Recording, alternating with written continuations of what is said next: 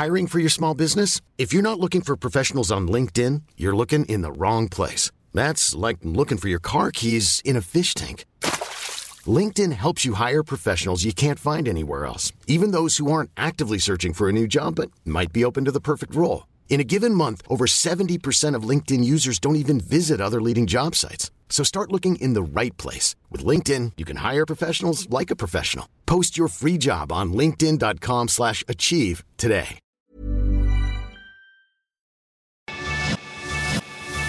Lo cuento, te lo cuento. Tu dosis diaria de noticias. Muy buenos días y excelente viernes. Disfruta de tu fin de semana, pero antes aquí te tenemos tu dosis diaria de noticias, así que vámonos con las notas.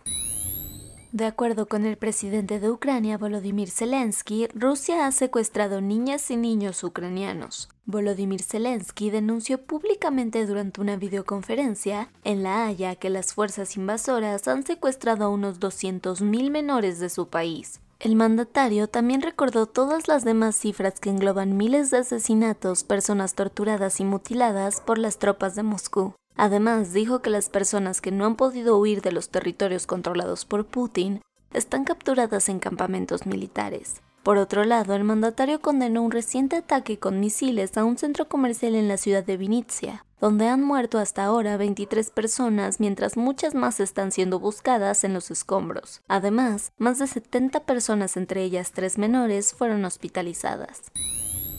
El primer ministro de Italia, Mario Draghi, presentó su renuncia, aunque fue rechazada por el presidente. Puede que estemos en la antesala de la avalancha política de Roma, ya que el gobierno italiano está un pelito de rana calva de colapsar. Esto porque el primer ministro Mario Draghi amagó con renunciar a su cargo en medio de una serie de protestas encabezadas por el movimiento Cinco Estrellas y una votación de confianza en el Senado. Básicamente se hartó y no le ve futuro a un gobierno tan fragmentado.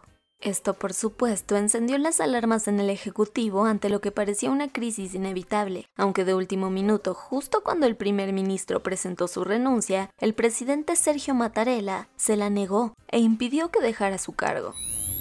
En su visita a Israel, Joe Biden reafirmó con el primer ministro interino Yair Lapid su intención conjunta de defensa nuclear, aunque hubo diferencias. El primer ministro interino de Israel, Yair Lapid, fue muy contundente en que por ningún motivo se puede permitir que Irán desarrolle un programa nuclear, mientras que Joe Biden insistió en que la diplomacia es la opción para retomar el estancado acuerdo nuclear con Teherán firmado en 2015, que les permite desarrollar energía nuclear pacífica. Aún así, las sensaciones de cooperación quedaron claras. Lo que sigue para el inquilino de la Casa Blanca en esta gira de cuatro días es hacer una escala en Palestina, seguido de Arabia Saudita, a donde llegará el sábado con el mismo cometido de buscar unificar en una alianza más sólida a la región de cara a hacerle frente a sus enemigos geopolíticos.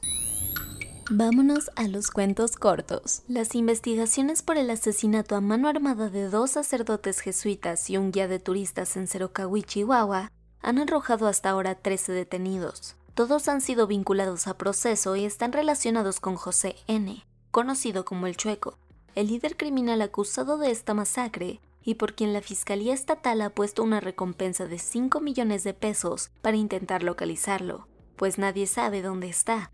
Así lo informó en la mañanera Ricardo Mejía, subse de Seguridad Pública. Primero fue la Casa Blanca de las Lomas y ahora el expresidente Enrique Peña Nieto tuvo que poner en venta su lujoso piso en el centro de Madrid. Este drama inmobiliario que le está quitando el sueño coincide con el anuncio de que la Fiscalía General de la República abrió una carpeta de investigación contra el expresi por presuntamente hacerse de un millón de dólares a través de un misterioso esquema de transferencias irregulares. Fuentes cercanas a él dicen que esta bonita morada costó unos 500.072 dólares, aunque ahora la vende en 650.000 euros. Después de tanta insistencia, las y los manifestantes en Sri Lanka al fin pueden celebrar la renuncia oficial de Gotabaya Rajapaksa como presidente del país, del que salió huyendo sin dar certeza sobre su partida. Y es que como te hemos contado, si bien Rajapaksa había aterrizado en Singapur sin ánimos aparentes de volver, no había dimitido como mandatario de manera formal, lo que generó muchísima especulación. El tema es que el Parlamento recibió ayer por mail una carta firmada por él, la cual a falta de corroborar su autenticidad hará oficial la renuncia. La empresaria Ivana Trump, que también fue ex esposa del expresidente Donald Trump, falleció a la edad de 73 años de acuerdo con la familia del magnate estadounidense. Murió en su departamento de Manhattan, presuntamente de un paro cardíaco o de una caída. Al respecto, un médico forense determinará la causa. La diseñadora y modelo checo-estadounidense fue una de las grandes cabezas del imperio Trump, incluso después de 1992 cuando consumó su divorcio con el político republicano. La cruzada de Washington para castigar a los creadores de Wikileaks está dando éxitos.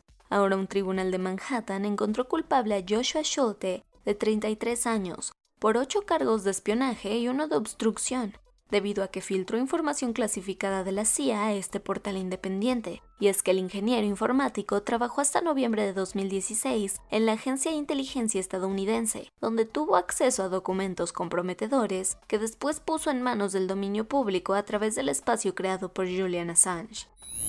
Desde 1960, la Galería Nacional de Escocia resguarda el retrato de una campesina con cofia blanca, pintado por Van Gogh en 1885. Pero ahora, en una revisión rutinaria con rayos X, los conservadores escoceses se dieron cuenta que detrás del cuadro hay un autorretrato del propio Van Gogh, hasta ayer nunca antes visto. El caso no es tan sorprendente porque es sabido que el artista pintaba en telas, cortinas y hasta obras viejas, pero sí fue una super sorpresa para el museo. Y eso fue todo por el día de hoy. Yo soy Ceci Centella y nos escuchamos el lunes para tu dosis diaria de noticias. Bye.